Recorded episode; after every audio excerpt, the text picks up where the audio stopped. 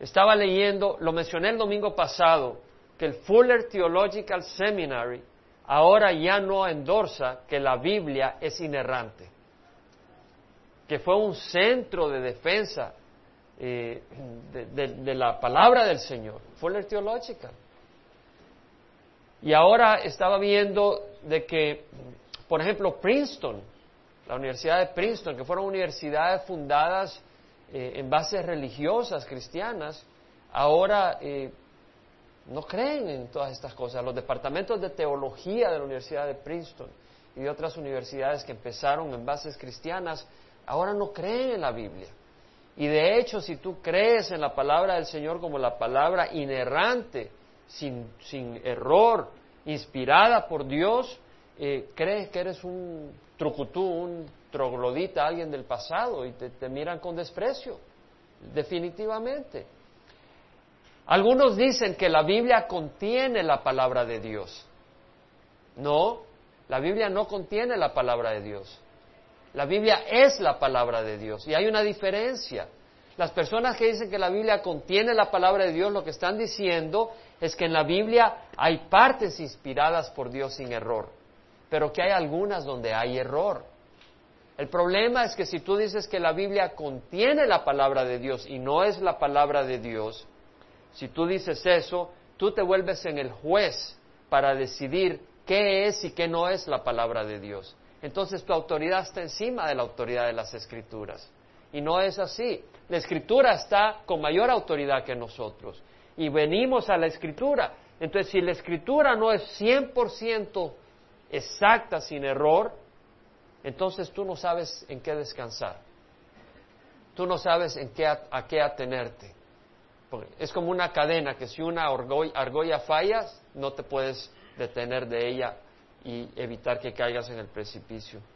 Entonces nosotros sabemos que esta es la palabra del Señor y ha sido bombardeada por 1500 años, jamás fue bombardeada la escritura en cuanto a la inerrancia. Siempre se consideraba, aún en el tiempo de la Reforma, cuando Martín Lutero y la iglesia tradicional partieron en base a la interpretación de que la Biblia dice claramente que el justo vivirá por la fe. ¿Y qué es por fe? Aún en ese lugar, la crisis fue en interpretación, pero no en que la palabra no fuera inerrante. Pero ahora dicen que hay error. Pero nosotros sabemos que no. Y cuando tú dejas entrar en la mente de que la Biblia hay error, pues no tienes en qué descansar. Y ese es un gran, un gran problema, porque la misma palabra del Señor, el mismo Señor Jesucristo dijo, cielos y tierra pasarán, pero mis palabras no pasarán. Lo dejó claro. El mismo Pedro, vea segunda de Pedro, y vamos a ver la segunda epístola de Pedro con detalle en un futuro cercano, si Dios lo permite, pero en segunda epístola de Pedro, vamos a ir rápido hermanos para ganar tiempo, en segunda de Pedro capítulo 3, hablando Pedro del Señor y de la palabra, dice en el versículo 15, considerar la paciencia de nuestro Señor como salvación, tal como se escribió también nuestro amado hermano Pablo, según la sabiduría que le fue dada. Asimismo, en todas sus cartas habla en ellas de esto, en las cuales hay algunas cosas difíciles de entender, que los ignorantes e inestables tuercen, como también tuercen el resto de las escrituras para su propia perdición. Quiere decir de que Pedro dice que las palabras de Pablo, las cartas de Pablo son escritura, son la palabra de Dios. Eso es lo que está diciendo Pedro. Pedro fue reprendido por Pablo. Pablo le dijo, era un hipócrita, porque cuando estaban acá solo los griegos comías con ellos, te echabas tus taquitos de cerdo. Pero cuando vinieron los judaizantes, cuando vinieron los judíos de, de Jacobo, de Jerusalén, te apartaste, ya no comes con ellos. Era un hipócrita, se lo echó en cara. Pero Pedro era un siervo de Dios, reconoció la reprensión de Dios, se arrepintió y no por eso le guardó rencor a Pablo. Cuidado, ¿verdad? Porque a veces cuando nos reprenden guardamos rencor. Pero vemos acá que Pedro es un siervo de Dios, un siervo humilde, y viene y acepta la reprensión y dice las palabras de Pablo, las cartas de Pablo son escritura. Entonces, ¿Pedro estaba equivocado? ¿Estaría equivocado Jesucristo? No va a estar equivocado. ¿En quién vas a poner la fe? Ahora, vamos a, ahora a seguir en el capítulo 4 y el capítulo 5, vamos a ir rápido. Amén. Entonces, vemos ahora de que Caín y Abel, bueno, no han nacido, Adán y Eva eh, son echados del paraíso. Y esta no es una leyenda, es una realidad histórica. Como ya mencionamos, eh, algunos comentarios en algunas Biblias tradicionales dicen que son leyendas probablemente. Pero aquí vamos a ver claramente que no son leyendas. Es la palabra de Dios clara, son hechos históricos. Y dice, el hombre, se está hablando de Adán, conoció a Eva, su mujer. Y eh, cuando dice conoció no quiere decir que la acababa de conocer. Adán ya había conocido a su mujer. En el paraíso, en el Edén, Dios sacó su costilla de Adán, le dio un lo, puso, lo puso a dormir, le sacó su costilla y de su costilla produjo a Eva. Y vemos que estaban ahí en el paraíso disfrutando, comiendo frutas, trabajando el, el, Edén. Pero Eva fue engañada por la serpiente y, y, pecó, comió del fruto prohibido. Y luego Adán comió, desobedeciendo a Dios. Entonces, Adán conocía a Eva, ambos se conocían. La palabra conocer acá es tener intimidad, como un esposo con una esposa. Entonces dice, el hombre conoció a Eva, su mujer, y ella concibió y dio a luz a Caín y dijo, he adquirido varón con la ayuda del Señor. Ahora, la palabra Caín en el hebreo, que fue el libro que el, el idioma que fue escrito en el Antiguo Testamento, es Caín, que quiere decir fijación o lanza, pero hay una palabra afín, la palabra Caín, eh, eh, que, usa eh, acá Adán y Eva, es porque es afín en sonido a Caná, que quiere decir obtener, poseer, comprar. Entonces por eso dice, ella concibió y dio a luz a Caín y dijo, he adquirido varón, o sea, he poseído, he obtenido. Usa un juego de palabras. Entonces vemos acá de que Eva y Adán eran hombres inteligentes, no eran trogloditas eh, primitivos, sino que eran muy inteligentes. Eva adquiere, obtiene un varón y dice, Dios me ha ayudado. Puede razonar y le pone un nombre relacionado con la circunstancia. Y podemos aprender acá de que Eva reconoce que ella no hubiera podido dar a luz sin la ayuda de Dios. Y nosotros debemos de reconocer que no podemos hacer nada sin la ayuda de Dios. Nosotros estamos acá hoy porque Dios nos permitió estar acá. Tenemos que entender esto. Aún el que no es creyente y dice voy a ir y voy a ir a comprar o voy a ir a hacer un negocio, si lo haces porque Dios se lo permitió, porque Dios le favoreció. Hay muchos que están comiendo sus taquitos y sin conocer al Señor, sin darle gracias a Dios. Pero es la misericordia de Dios. O se compraron una casa y dicen, yo me compré mi casa. Yo me logré mi casa con mi trabajo. Y no se dan cuenta que es la gracia de Dios. De hecho, Santiago rápidamente, vemos en el capítulo 3 que dice, bueno, mejor el 4, versículo 13. Oíd ahora los que decís, hoy o mañana iremos a tal o cual ciudad y, y, pasaremos ahí un año, haremos negocio y tendremos ganancia. Sin embargo, no sabéis cómo será vuestra vida mañana. Solo sois un vapor que aparece por un poco de tiempo y luego se desvanece. Más bien deberías decir, si el Señor quiere, viviremos y haremos esto o aquello. Pero ahora os jactáis en vuestra arrogancia. Toda jactancia semejante es mala. Entonces lo que está diciendo Santiago es no digas, voy a hacer esto, voy a hacer lo otro, di, si el Señor quiere. Ahora, tú puedes no decirlo, pero saberlo en tu corazón. O puedes decirlo y no entenderlo en tu corazón. Muchos dicen, bueno, vamos a ir a, vamos a ir a, a, ver a las muchachas si ya estás casado. Si Dios quiere nos va a salir buen viaje, nos va a salir el sol. Pero eso es un decir que ofende a Dios. Entendemos, ¿verdad?, lo que estamos queriendo ilustrar. Debemos de decir, si Dios quiere, entender que nuestra vida depende del Señor. Ahora vemos acá que después dio a luz a su hermano Abel. Y la palabra Abel en el hebreo es Jehbel, que quiere decir breath, aliento. De hecho, la palabra se traduce vanidad, algo que es transitorio, algo que no es permanente. Y vemos acá que eh, Proféticamente, Adán y Eva le ponen a su segundo hijo un nombre que reflejará lo que será, porque Abel será transitorio.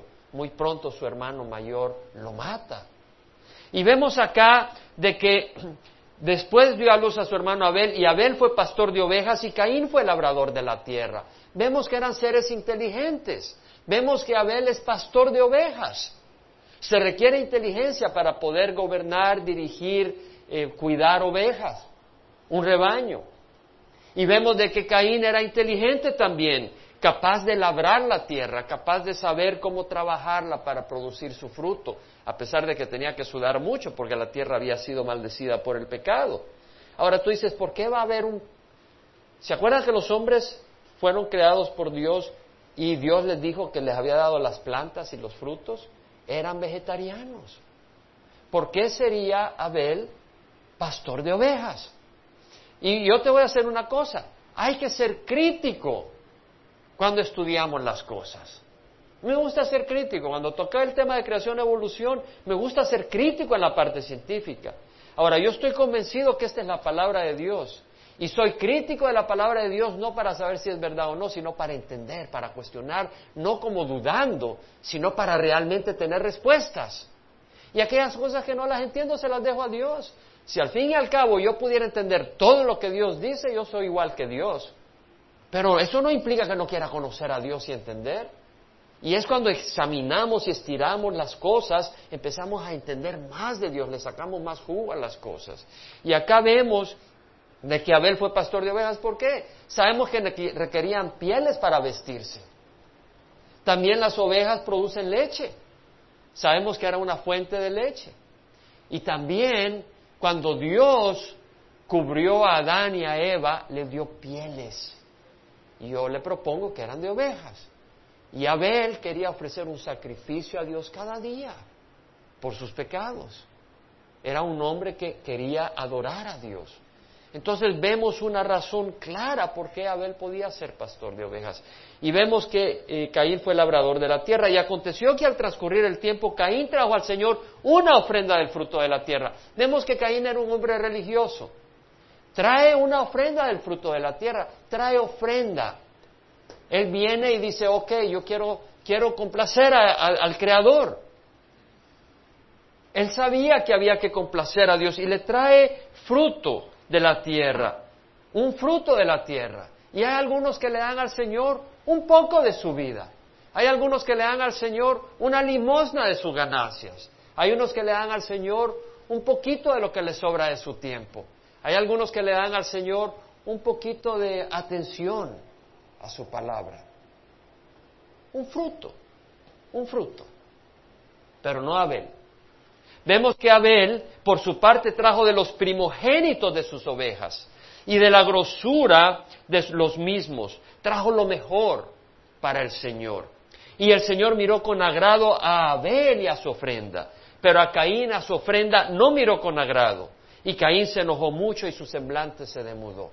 Vemos que el Señor no aprueba a Caín. Caín era un hombre religioso. Caín trae una ofrenda al Señor, pero el Señor no la aprueba. ¿Se acuerdan cuando venían los fariseos y dejaban los grandes dineros en, la caja del templo, las grandes cantidades? Y vino una viuda y dejó ahí unas cuantas monedas. Y el Señor dice, ¿sabes quién dio más? Esta viuda, porque dio de lo que le faltaba, mientras que aquellos dieron lo que les sobra. Entonces vemos la ofrenda de Caín no era aceptable. Caín le dio algo al Señor. Era un hombre religioso. Abel le daba lo mejor que podía. Era una relación de amor y de agradecimiento. Entonces el Señor le dijo a Caín, ¿por qué estás enojado? ¿Y por qué se ha demudado tu semblante? Vemos que Dios hablaba con Caín. Vemos una relación donde el hombre conoce a su Creador. Aunque Caín conocía en el sentido de oír, pero no de conocerlo en el sentido de una comunión con su Creador. Si haces bien no serás aceptado y si no haces bien el pecado yace a la puerta y te codicia, pero tú debes dominarlo. Hermanos, el pecado yace a la puerta de cada uno de nosotros. Yo estoy convencido. El Señor Jesucristo al enseñarnos a orar dice, y no nos dejes caer en tentación y líbranos de todo mal. ¿Por qué nos dice el Señor Jesucristo que oremos de esa manera? Porque si nosotros no estamos protegidos por el Señor, caemos como pelota. Caemos como fruto podrido ya, lleno de gusanos al suelo. No, necesitamos la gracia de Dios. Pero dice, debes dominarlo. El Señor nos enseña que los que son guiados por la carne eh, es destrucción. Pero si por el Espíritu ponemos a muerte las obras de la carne, hay vida. Si por el Espíritu, la única manera de dominar el pecado es por el Espíritu Santo, hermanos. Si tú no tienes al Espíritu Santo, quien domina tu vida es el pecado. Necesitas el Espíritu Santo. ¿Quién de ustedes no ha probado vivir en la tradición por años y años y años tratando de satisfacer la ley? Pero por la ley jamás hemos logrado satisfacer al Señor. Necesitamos el Espíritu Santo. Ahora vemos que dice, Caín dijo a su hermano Abel, vamos al campo. O sea que Dios le reprende, Dios le advierte y Dios nos advierte a nosotros muchas veces. Dios nos advierte y tenemos que tener el oído abierto al Señor. Dios nos advierte y Caín dijo a su hermano, vayamos al campo. Y aconteció que cuando estaba en el campo, Caín se levantó contra su hermano Abel y lo mató. El primer fraticidio, el primer homicidio. Homicidio es asesinato y es fraticidio a un hermano. Vemos acá. ¿Por qué? Porque él no estaba siendo aceptado por el Señor. Este Caín tenía envidia de Abel. Tengamos cuidado de que el enemigo siembre en nuestro corazón envidias. Vemos tal vez que alguien tiene una posición o vemos que alguien, alguien tiene cierta situación y tú la quieres y empiezas a envidiar y empiezas con la boca a destruir. Ten cuidado. Sabes que hay una manera muy peligrosa de destruir a tu hermano. Y una manera muy peligrosa es no lanzando acusaciones directas, pero insinuaciones destructivas. Ten cuidado, porque son las más venenosas a tu hermana. Ten cuidado, porque tal vez tú no lanzas una acusación directa, pero dejas tirar el, veneno sutilmente y vas destruyendo y destruyendo. Y Dios tiene palabras muy serias para aquellos que entran en este tipo de actitud.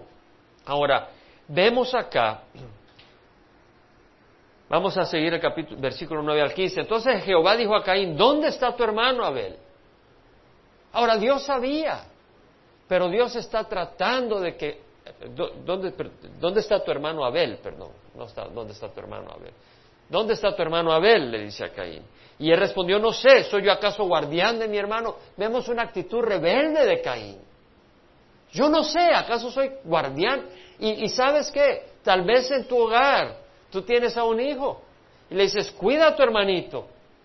Dice, ¿qué, ¿acaso soy yo guardián de mi hermano? Y vemos esa actitud. Entonces, vemos acá la actitud. Hermanos, en la vida se sufre, ¿o no?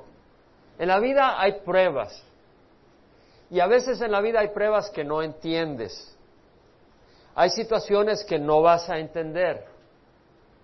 Hay un versículo que a mí me ha traído bendición eterna. Y es cuando Pedro dice, los que sufren conforme a la voluntad de Dios, encomienden sus almas al, al, fiel Creador haciendo el bien. Es todo lo que Dios dice. Si sufres de acuerdo a la voluntad de Dios, encomienda tu alma a Dios y haz el bien. Eso es todo. Entonces vemos acá que Caín no quiere sufrir la reprensión de Dios. No quiere sufrir la reprensión de Dios y mata a su hermano. Y el Señor le dice, ¿qué has hecho? La voz de la sangre de tu hermano clama a mí desde la tierra. Vemos que Caín es un hombre inteligente, interactúa con Dios, habla con Dios. Y ahora pues maldito eres de la tierra que ha abierto su boca para recibir de tu mano la sangre de tu hermano. Cuando cultives el suelo no te dará más su vigor, vagabundo y errante serás en la tierra. Vemos acá que Dios pone una maldición contra Caín. ¿Cuál es la maldición? Que cuando cultive no le va a producir fruto a él. Vemos que Dios es un Dios personal. Dios no es una fuerza, como piensan algunos los orientales, la fuerza. No, Dios es una persona. Dios interactúa y el Espíritu Santo no es una fuerza. Tiene poder, pero es una persona que habla, guía, dirige. Y acá vemos que Dios está interactuando como persona con Caín y no solo eso, Dios tiene control sobre la naturaleza. Dios está aquí poniendo una ley sobre todo el mundo.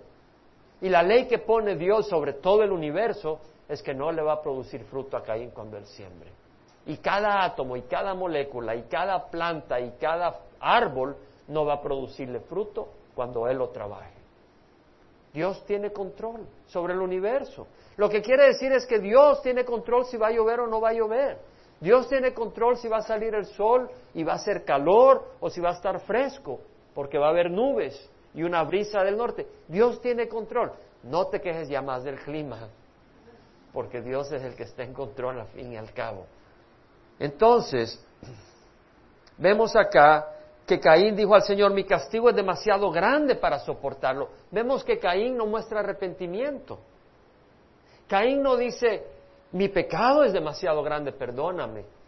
Caín dice, mi castigo es demasiado grande. Él no se ha dado cuenta lo grande de su pecado. Por eso él solo mira lo grande de su castigo. He aquí me has arrojado hoy de la faz de la tierra y tu presencia me, esconderé y seré vagabundo, es decir, iré de lugar en lugar, errante en la tierra, y sucederá que cualquiera que me halle me matará. ¿Por qué? Porque algún pariente lo va a matar para vengar la sangre del hermano Abel. Entonces el Señor le dijo, no será así, pues cualquiera que mate a Caín siete veces sufrirá venganza. Y puso Jehová una señal sobre Caín para que cualquiera que lo hallase no lo matara. Y dicen algunos, algunos, que esa señal, habían uno, un pastor bautista allá en México, hace siete, ocho años supe de este, de este pastor, que enseñaba que la señal de Caín la tenemos los que tenemos piel café, los latinos y los negros. Esa era la señal, según ellos. Entonces, eh, tenían una regla en esa iglesia, que había realmente una... Eh, ¿cómo se dice? Una marginación basada en el color de la piel, porque según ellos era el color. Y aquí vemos el problema cuando alguien agarra un texto bíblico y le impone interpretaciones que no son bíblicas. Ahora, vemos que Caín y Abel son figuras históricas. Y eso lo podemos ver porque el Señor Jesucristo mismo así lo consideró. Vea el Evangelio de San Lucas, capítulo 11. A menos que no le hayan dicho a Jesús de que eran leyendas. ¿Verdad? Jesús, en el capítulo 11, versículo 46, dice, está, está, está hablándole a los fariseos, le está hablando a los escribas, y les dice, hay de vosotros intérpretes de la ley que cargáis a los hombres con cargas difíciles de, llevar, y vosotros ni siquiera tocáis las cargas con uno de vuestros dedos. Hay de vosotros porque edificáis los sepulcros de los profetas, y fueron vuestros padres quienes los mataron. De modo que sois testigos y probáis las acciones de vuestros padres porque ellos los mataron, y vosotros edificáis sus sepulcros. Por eso la sabiduría de Dios también dijo, les enviaré profetas y apóstoles, y de ellos matarán a algunos y perseguirán a otros, para que la sangre de todos los profetas derramada desde la fundación del mundo se le cargue a esta generación, desde la sangre de Abel hasta la sangre de Zacarías que pereció en el altar y la casa de Dios. Sí os digo que le será cargada a esta generación. ¿Qué está diciendo el Señor Jesucristo? Que a esa generación de israelitas que estaban rechazando los milagros de Jesucristo, la palabra de vida de Jesucristo y que tenían espíritus asesinos contra Jesucristo. Jesucristo dijo, la sangre de todos los profetas desde la fundación del mundo, empezando con Abel y terminando con Zacarías, se le dará, se le cargará a esta generación. ¿Cómo vas a creer que Jesucristo va a cargar la sangre de una leyenda a alguien?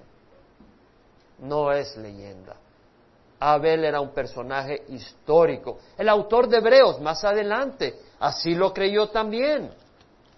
Hermanos, te advierto, la palabra de Dios es inerrante y es sin error.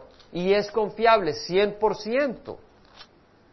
Hebreos 11:4 dice, por la fe Abel ofreció a Dios un mejor sacrificio que Caín, por lo cual alcanzó el testimonio de que era justo, dando Dios testimonio de sus ofrendas y por la fe, estando muerto, todavía habla. Está hablando de que Abel ofreció sacrificios y que eran aceptables a Dios. Vemos que Abel es reconocido por el autor de Hebreos como una figura histórica y real, al igual que Caín. En primera de Juan, más adelante, después de la epístola de Pedro, primera de Juan 3, 11.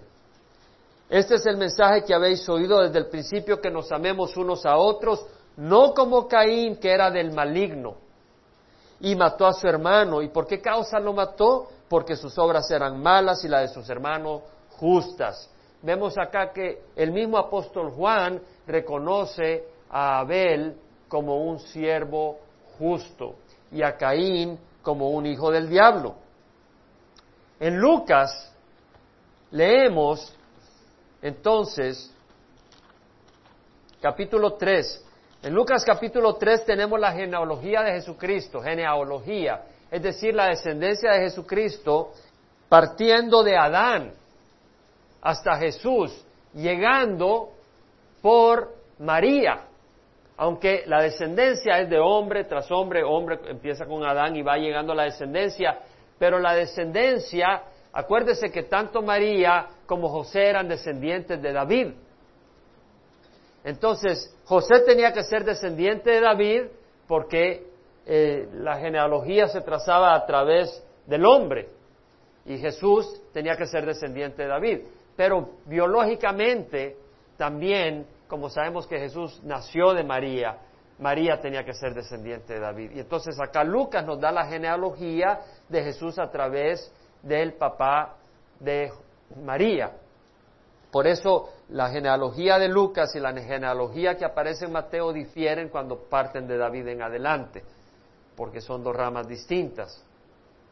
Ahora, cuando ves la genealogía de Jesús, capítulo 3, versículo 23 al 38, y dice el versículo 38, Cainán de Enos, Enos de Sed, Sed de Adán y Adán de Dios. Y si Adán es leyenda, Jesús es leyenda, mi amigo, y David es leyenda, y todos ellos son leyenda.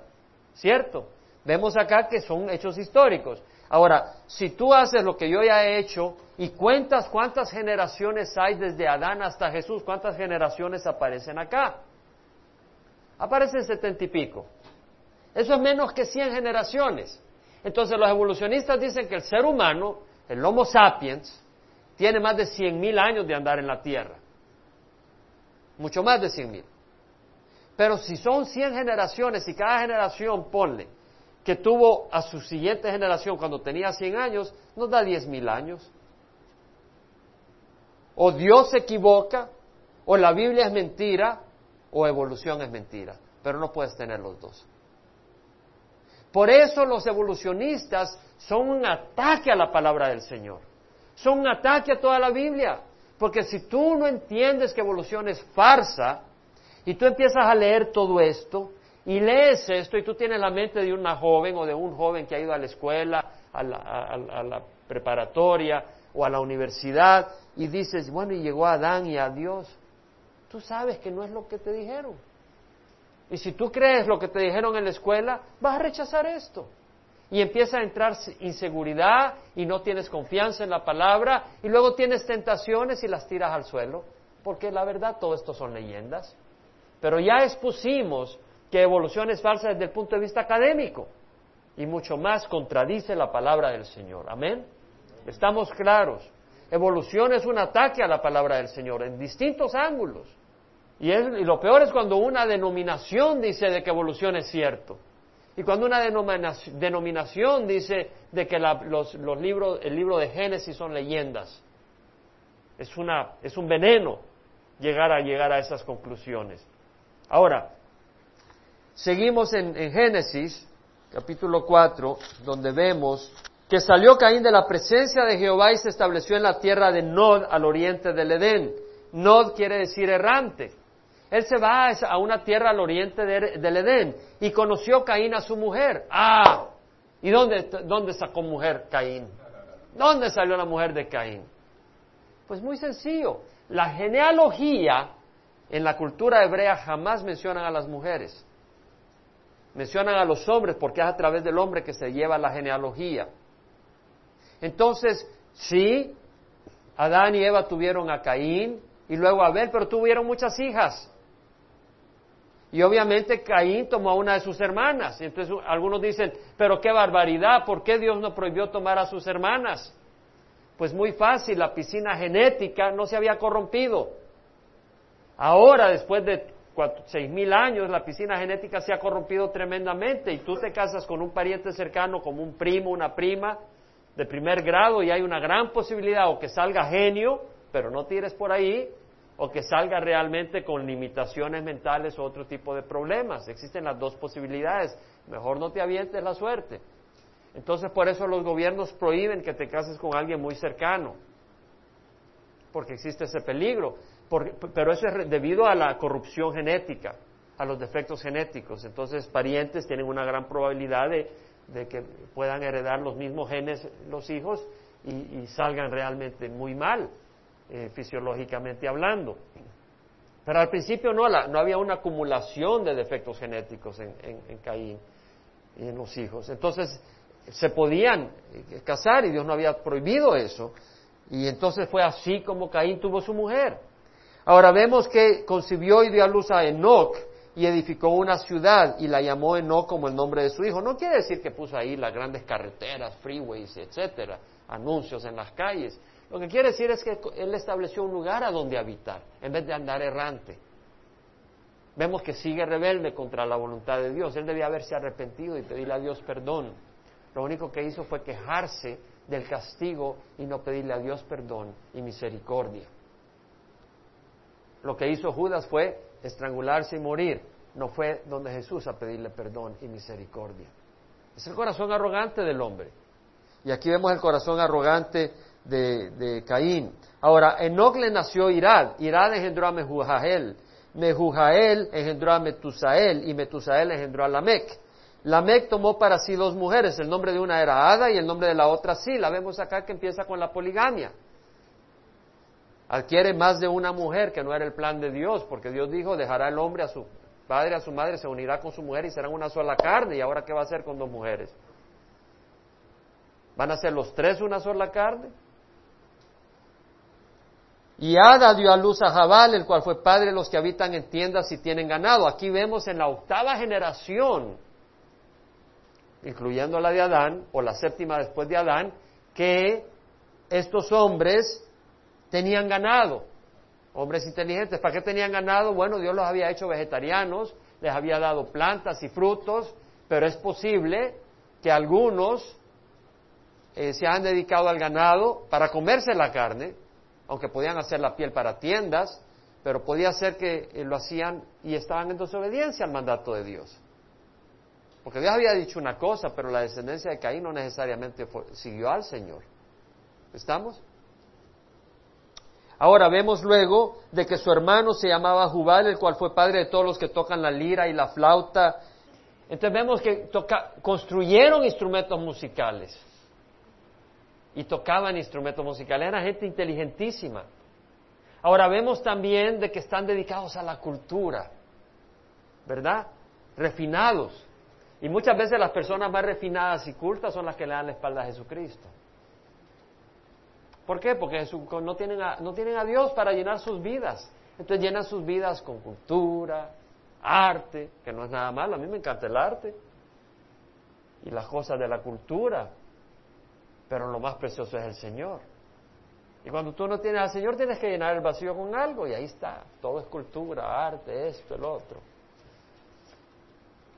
Y Sila, a su vez, dio a luz a Tubal Caín, forjador de todo utensilio de bronce y de hierro, y la hermana de Tubal Caín era Naama. Aquí vemos que eran, procesaban las rocas, ya eran mineros, porque el hierro no, aparece en lingotes por ahí podían, ya en la octava generación eran bien inteligentes y reconocían las rocas y dijeron, aquí podemos moler y ponerla en el fuego y sacar hierro y bronce, porque el bronce no se corroe. El hierro se corroe, pero tiene una fuerza que el bronce no tiene. Vemos que tenían una gran capacidad. Y Lamec dijo a sus mujeres, Ada y Sila, oíd mi voz, mujeres de Lamec. Prestad oído a mis palabras, pues he dado a muerte a un hombre por haberme herido y a un muchacho por haberme pegado. Si siete veces es vengado Caín, entonces Lamec lo será setenta veces siete. Vemos un hombre arrogante. Vemos el linaje de Caín pervertido, agresivo y separado de Dios. Y Abel estaba muerto, no había dejado descendencia. Vemos en el versículo 25 que Adán conoció otra vez a su mujer y ella dio a luz un hijo y le puso por nombre Set, porque dijo ella, Dios me ha dado a otro hijo en lugar de Abel, pues Caín lo mató. La palabra Set en el hebreo quiere decir poner y es Sheit, Sheit, quiere decir poner y lo que está diciendo fue puesto en lugar, fue puesto en lugar de Abel. Set, o sea, este hijo ha sido puesto en lugar, viene a reemplazar a Abel. Y efectivamente, eh, Set fue un hombre justo, porque viene un linaje, porque vemos acá que a Set le nació también un hijo y le puso por nombre Enos. Por ese tiempo comenzaron los hombres a invocar el nombre de Jehová. La palabra Señor está en mayúsculas, todo, cada letra, lo que quiere decir que es la palabra Jehová. Si no, eh, quiere decir Adonai, es Lord, Señor. Si el Señor es solo la letra, la primera letra mayúscula, se refiere a Señor. Si es todo en mayúscula, quiere decir que es el nombre Jehová, el nombre de nuestro Dios. Vamos a seguir el capítulo 5, vamos a correr. Este es el libro de las generaciones de Adán. El día que Dios creó al hombre a semejanza de Dios lo hizo. Varón y hembra los creó y los bendijo y los, los llamó Adán. Adán quiere decir humanidad. Hombre o ser humano o el primer hombre que fue Adán, pero acá dice los llamó Adán, es decir, los llamó Adán, seres humanos. El día que fueron creados, cuando Adán había vivido 130 años, ahora a los 130 años no engendras nada, pero en ese tiempo estaba muy fuerte Adán. Y cuando había vivido 130 años engendró a un hijo a su semejanza, conforme a su imagen, y le puso por nombre Set. Y los días de Adán, después de haber engendrado a Set, fueron 800 años y engendró hijos e hijas.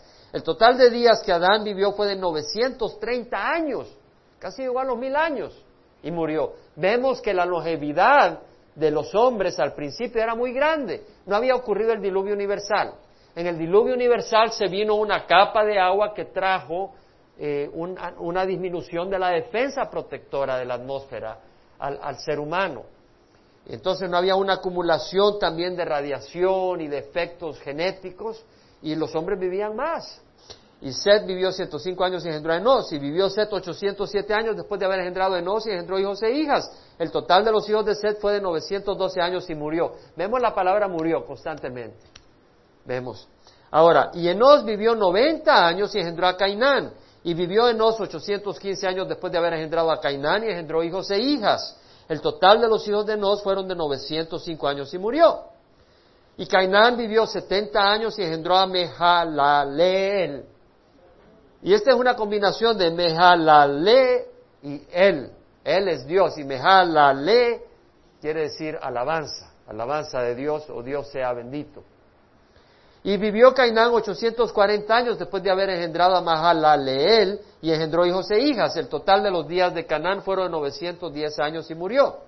Y Mahalaleel vivió 75 años y engendró a Jared. Y vivió Mahalaleel 830 años después de haber engendrado a Jared y engendró hijos e hijas. Esto ya parece un trabalengua. Pero le he agarrado el, significado de cada uno de estos nombres, pero esto es para otro estudio. El, significado de lo que quiere decir cada uno de estos nombres tiene algo tremendo. Hay, hay, una, hay un tesoro en eso, pero bueno, eso otro día. El total de los hijos de Mahalaleel fue de 895 años y murió. Y Jared vivió 72 años y engendró a Enoch. Y vivió Jared 800 años después de haber engendrado a Enoch y engendró hijos e hijas. El total de los días de Jared fueron 972 años y murió. Y Enoch vivió 75 años y engendró a Metusalén. ¿Se acuerdan de Matusalén? Es el más antiguo de toda la historia, por eso se acuerdan, ¿verdad? Tú estás más viejo que Matusalén, dice uno. Ahora, Matusalén, ¿saben qué día murió? ¿Qué año murió? Murió en el año del diluvio. Exactamente en el año del diluvio. Antes del diluvio murió. Algunos especulan que probablemente Dios le dio a entender a su padre, a Enoch, de que con su hijo al morir iba a venir una catástrofe, pero esa es pura especulación. Nadie sabe, no está en ninguna fuente bíblica. Pero el punto es, vamos a ver el versículo 22. Enoch, el 21, Enoch bebió, vivió, no bebió, vivió 75 años y engendró a Metusalén, Matusalén. Y Enoch anduvo con Dios. Y 300 años después de haber engendrado a Matusalén. Y engendró hijos e hijas. El total de los días de Enoch fue de 375 años. Y Enoch anduvo con Dios y desapareció porque Dios se lo llevó. Algunos dicen, esa es una mala interpretación. Dios, ¿cómo, ¿cómo, anduvo con Dios? Y que Dios se lo llevó, que no se murió. ¿Cómo va a ser posible? Son los que no creen en milagros. No creen en lo sobrenatural, pero este mundo, ¿cómo existe por accidente? Es sobrenatural. Este mundo natural es sobrenatural, requirió un ser sobrenatural. Bueno, sabemos que efectivamente Enoch fue arrebatado al cielo. En Hebreos 11:5, pueden apuntarlo, pero se lo leo ya. Por la fe, Enoch fue trasladado al cielo para que no viera muerte. Y no fue hallado porque Dios lo trasladó, porque antes de ser trasladado recibió testimonio de haber agradado a Dios. Enoch es una muestra, es un tipo de la iglesia. Había una cultura, un ambiente, y en ese ambiente hay un hombre que camina con Dios y escapa el diluvio que viene. Enoch caminó con Dios y Dios lo arrebató. Hermanos, es la verdad. En Primera de Tesalonicenses tenemos esa esperanza. Mira en Primera de Tesalonicenses 5. Pero es para los que caminan con Dios. ¿O no? No es para los que tal vez son más famosos dentro de la iglesia. No es para los que tal vez eh, tienen cartas firmadas por líderes. Los que caminan con el Señor son los que van a poder escapar de la tribulación que viene. Los que tienen esa fe. En el 1 Tesalonicenses capítulo 4, leemos en el versículo 13, no queremos hermanos que ignoréis acerca de los que duermen, o sea, los que han muerto, para que no os entristezcáis como lo hacen los demás que no tienen esperanza. Porque si creemos que Jesús murió y resucitó, así también Dios traerá con él a los que durmieron a los que durmieron en Jesús. Claro que creían que Jesús murió y resucitó, la iglesia tesalónica. Tenían esa convicción. Entonces Pablo les dice, si creemos que Jesús murió y resucitó, Pablo mismo había hablado con Jesús, Pablo mismo había recibido el Evangelio de la, de la palabra de Jesús mismo. Dice, si creemos esto, también sabemos que Dios traerá con Él a los que durmieron en Jesús. ¿Cómo los traerá? Porque las almas, los espíritus de aquellos que fallecemos antes de que venga Jesús, vamos a la presencia de Jesús. No desaparecemos. Y cuando Jesús venga, vendremos con Él. Ahora, al venir, Jesús resucita los cuerpos de aquellos que partieron antes. Y dice, por lo cual os decimos esto por la palabra del Señor, que nosotros los que estemos vivos y que permanezcamos hasta la venida del Señor, no, procederemos, no precederemos a los que durmieron. Es decir, que los que estemos vivos, y Pablo se consideraba que podía venir el Señor mientras ellos estuvieran vivos.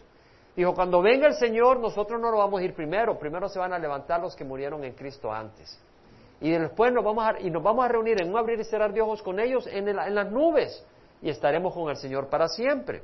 Entonces dice el Señor mismo, versículo 16, descenderá del cielo, el Señor mismo descenderá del cielo con voz de mando, con voz de arcángel y con la trompeta de Dios, y los muertos en Cristo se levantarán primero.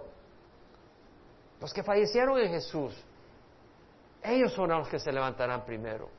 Y nosotros los que estemos vivos y que permanezcamos, seremos arrebatados juntamente con ellos en las nubes. Es decir, así como Enoch fue arrebatado nosotros seremos arrebatados los que estemos vivos cuando venga Jesús. Ahora ve bien que Jesús no viene al principio directamente a la tierra, no toca suelo.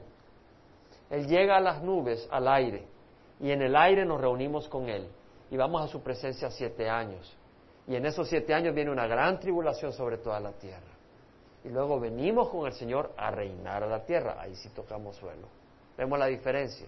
Una cosa es encontrarnos con el Señor en el aire y otra cosa es cuando Jesús viene y pone sus pies sobre el monte Olivos, como menciona el libro de Apocalipsis. Por eso dice, confortados unos a otros con estas palabras. Entonces vemos, eh, de hecho, Judas, no Iscariote, sino el medio hermano de Jesús. Antes de Apocalipsis, ¿qué libro está? Judas. Este Judas era el medio hermano de Jesús, ¿sabían ustedes? El medio hermano de Jesús. Judas dice, Judas, siervo de Jesucristo y hermano de Jacobo. Este Judas es hermano de quién? Jacobo.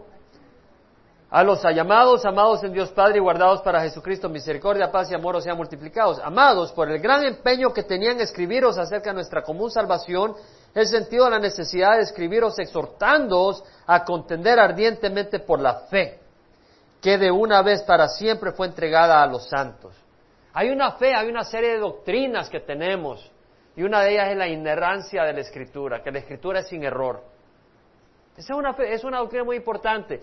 Y eh, Judas dice, los animo a contender, no a pelear con armas, pero a luchar por la fe, a luchar por la doctrina, a no estar ahí, bueno, tú crees lo que creas, yo creo lo que yo, ya estuvo.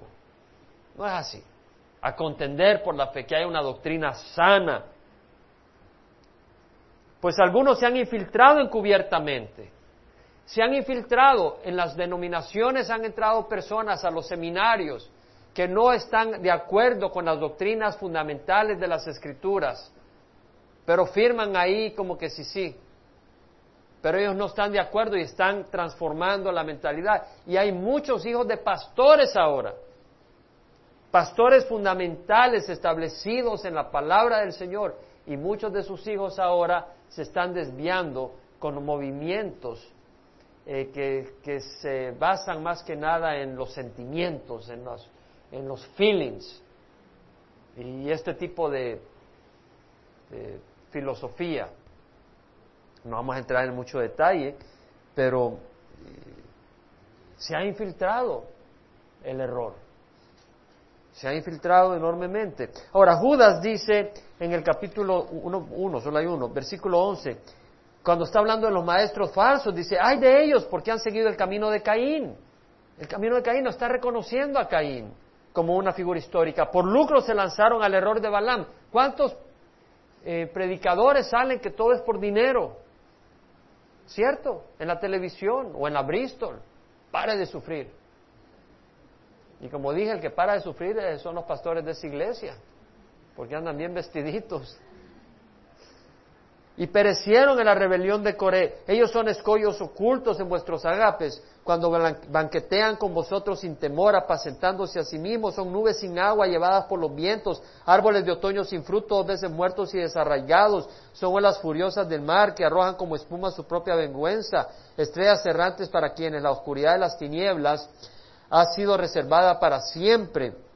De ellos también profetizó Enoch en la séptima generación desde Adán, diciendo, he aquí el Señor vino con muchos millares de sus santos para ejecutar juicio sobre todos y para condenar a todos los impíos de todas sus obras de impiedad que han hecho impíamente y de todas las cosas ofensivas que pecadores impíos dijeron contra él. Aquí está diciendo que Enoch, el séptimo, y si usted se da cuenta, Enoch es el séptimo.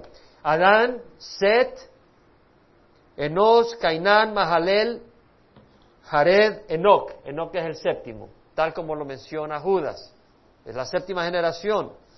Y vemos que aquí Judas, inspirado, aunque no aparece en Génesis, Enoch profetizó de que Jesús iba a venir con millares de sus santos a ejecutar juicio. Después de la tribulación, Jesús va a venir a, echar a, aquellos que no son de Él al infierno y a heredar un reino que Él ha comprado con su sangre. Entonces, acá vemos que Judas habla de eso. Ahora, volviendo a, la, importancia de la enseñanza sana, este Judas era medio hermano de Jesucristo y es muy claro. Ah, si nosotros nos vamos rápidamente a la genealogía de Lucas, vemos en el capítulo 3 que el papá de, de María es Elí, porque dice hijo de José de Elí. Pero cuando dice de Elí está hablando del papá de María, pero que es el suegro de José, pero en el sentido tradicional del Medio Oriente era como su papá. Pero si vamos a la genealogía de Mateo, en Mateo vemos directamente la genealogía de José. En el versículo 16 del capítulo 1, Jacob engendró a José, el marido de María, de la cual nació Jesús llamado el Cristo. Entonces vemos que el papá de José, el padrastro de Jesús, ¿cómo se llamaba? Jacob, el papá de Jacob, el papá de José. José fue el marido de María, el padrastro de Jesús. ¿Cómo se llamaba el papá de José? Jacob. Ahora, en la cultura del Medio Oriente, uno le pone a su hijo mayor el nombre de su papá. Y al segundo ya le pone su, nombre. Eso fue mi propia familia. Mi primer hermano tiene el nombre de mi abuelo. Es el, primer, el nombre exacto de mi abuelo. Mi abuelo se llamaba José Jorge. Entonces mi hermano mayor se llama José Jorge, igual que mi abuelo, porque venimos del Medio Oriente. Entonces vemos que se sigue. Entonces eh, José no le iba a poner Jacob a Jesús porque este venía del Espíritu Santo y había quedado que tenía que llamarle Jesús. Entonces su segundo hijo le iba a llamar Jacobo. Al tercero le llamaría José.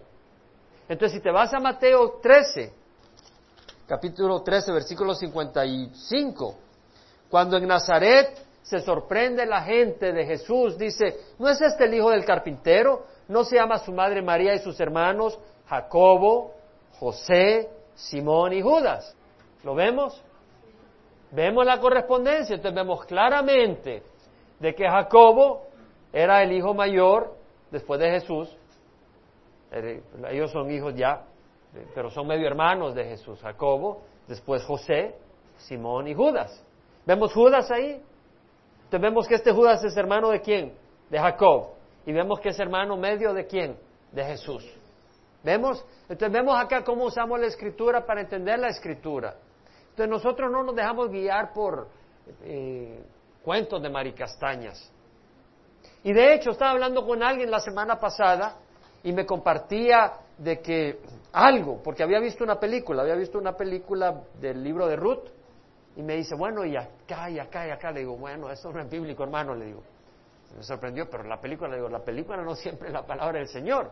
Porque la palabra, muchas películas que son muy buenas, pero agarran la palabra del Señor y ¿qué hacen? Ya le ponen florcitas aquí, le ponen aquí una historia aquí, otra historia allá.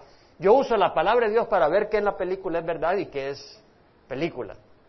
Pero nunca use la palabra, nunca use la película para establecer tu entendimiento de las cosas de Dios. Nunca. Oh, pero lo vimos en la película Jesús, ¿no la viste ahí? Salió, que mira cómo era gordo Pedro y cómo era calvo Pablo. Entonces vemos acá en la genealogía, vamos a Génesis 5, de que Enoch anduvo con Dios y desapareció porque Dios se lo llevó. Y en el versículo 25, Matusalén vivió 187 años y engendró a Lamec. Y vivió Matusalén, ¿cuántos años? 782 años después de haber engendrado a Lamec y engendró hijos e hijas. El total de los días de Matusalén fueron de 979 años y murió. Y Lamec vivió 182 años y engendró un hijo, y le puso por nombre Noé, diciendo, Este nos dará descanso de nuestra labor y del trabajo de nuestras manos por causa de la tierra que el Señor ha maldecido. Lamec profetiza de que Noé les dará descanso, y la palabra Noé quiere decir descanso. Ahora, Noé representa el descanso que podemos tener en Jesucristo, en medio de una generación perversa y pecadora, y la salvación que podemos tener en Jesucristo. Porque así como los hijos de Noé y las esposas de sus hijos y la esposa de Noé hallaron salvación entrando en el arca de Noé, nosotros entrando en Jesucristo hallamos salvación del pecado, de la destrucción que viene. Entonces Noé es un tipo de Jesucristo y un escape. Ahora vemos que Noé, si te vas al capítulo 7 rápidamente, versículo 6 dice, Noé tenía 600 años cuando el diluvio de las aguas vino sobre la tierra. Entonces cuando vino el diluvio, ¿qué edad tenía Noé? 600 años. Ahora vemos que en el versículo 26 del capítulo 5 Matusalén vivió 782 años después de haber engendrado a Lamec. Y Lamec ¿Cuántos años tenía cuando engendró a Noé? Tenía 82. Entonces Matusalén, que tenía 782 años, que vivió 782 años después de engendrar a Lamec, y le quita los 82 años, que fue la edad a la que Lamec tuvo a Noé, quedan 600 años. O sea, Lamec vivió 600 años después de haber nacido Noé, si hace la matemática. Y Noé, a los 600 años de su vida, entró en el arca y vino el diluvio. Quiere decir que Matusalén murió cabal cuando venía el diluvio. Interesante. Ahora, toda la generación esa se perdió. Eran millones de personas. Porque las personas vivían mil, 800 años, 900 años. Tenían hijos cada año, cada dos años. Muchos de ellos tenían eh, muchos hijos porque tenían más de una mujer. Entonces había, y había fertilidad porque Dios había bendecido. Entonces habían millones y millones, ¿qué? Cuatro mil, cinco mil, seis mil millones de personas fácilmente en ese tiempo. Pero Dios envía un diluvio. No nos vamos a tomar el tiempo para cubrir, pero el capítulo 6 al 9 habla del diluvio. Y es una realidad histórica. Hay algunos que dudan que es una realidad histórica. La evidencia está por todas partes. Ya lo estudiamos cuando dimos la proyección de creación-evolución. La evidencia está por todos lados. Y el mundo está ciego en negar esta evidencia porque es un recordatorio del juicio de Dios. Y tú quieres estar acá cuando estemos estudiando esto, no cuando venga el juicio de Dios, pero cuando estemos estudiando el diluvio universal, porque vamos a ver lo que ocurrió. Fue terrible. Ahora, la gente tú le hubieras dicho en esos días, viene un diluvio, este está loco si ni llueve, ¿qué está hablando? Y tú le dices a la gente que Dios va a venir y va a arrebatar a la iglesia. Y la gente se ríe, se ríe. Pero tenemos ejemplos. Tenemos el ejemplo de quién? De Enoch. Y tenemos el ejemplo de Elías, que fueron arrebatados. Vamos a pararnos. El propósito de estos 11 capítulos de Génesis es ver que el Génesis es histórico. Amén. Y es recordarles que nosotros no agarramos esto como que son leyendas, lo agarramos con un sentido claro de lo que son las escrituras, porque si no entendemos y interpretamos sanamente la escritura, vamos a estar bien perdidos en el resto. Yo espero que a través de este estudio tenemos la autoridad y tenemos el sentir en nuestro corazón que esta es la palabra de Dios. ¿Quién dice amén?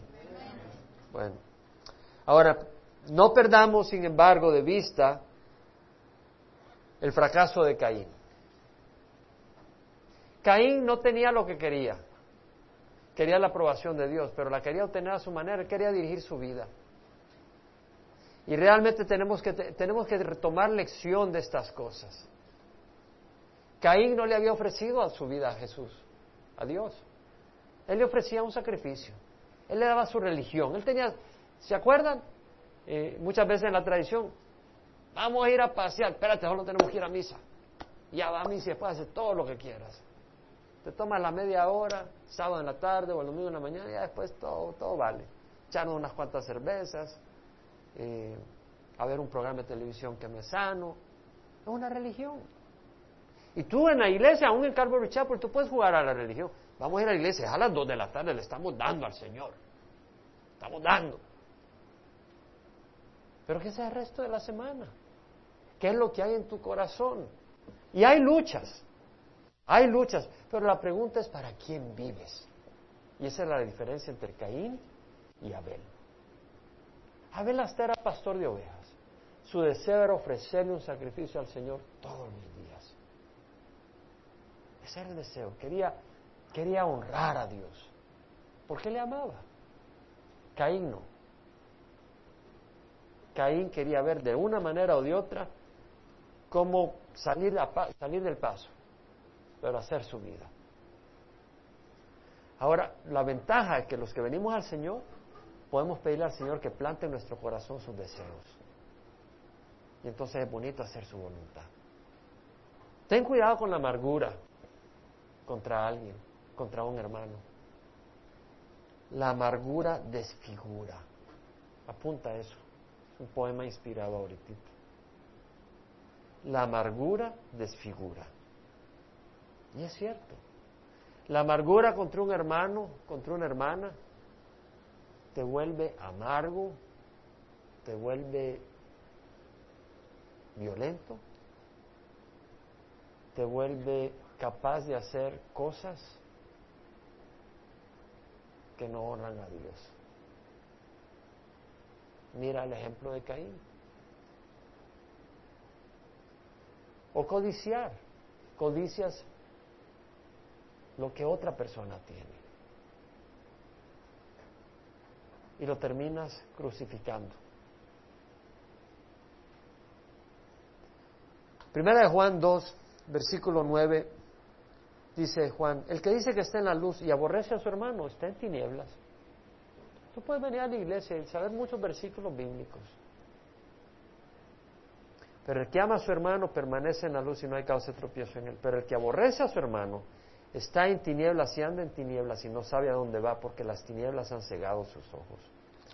En el capítulo 3, versículo 13 al 16 dice, hermanos, no os maravilléis si el mundo os odia.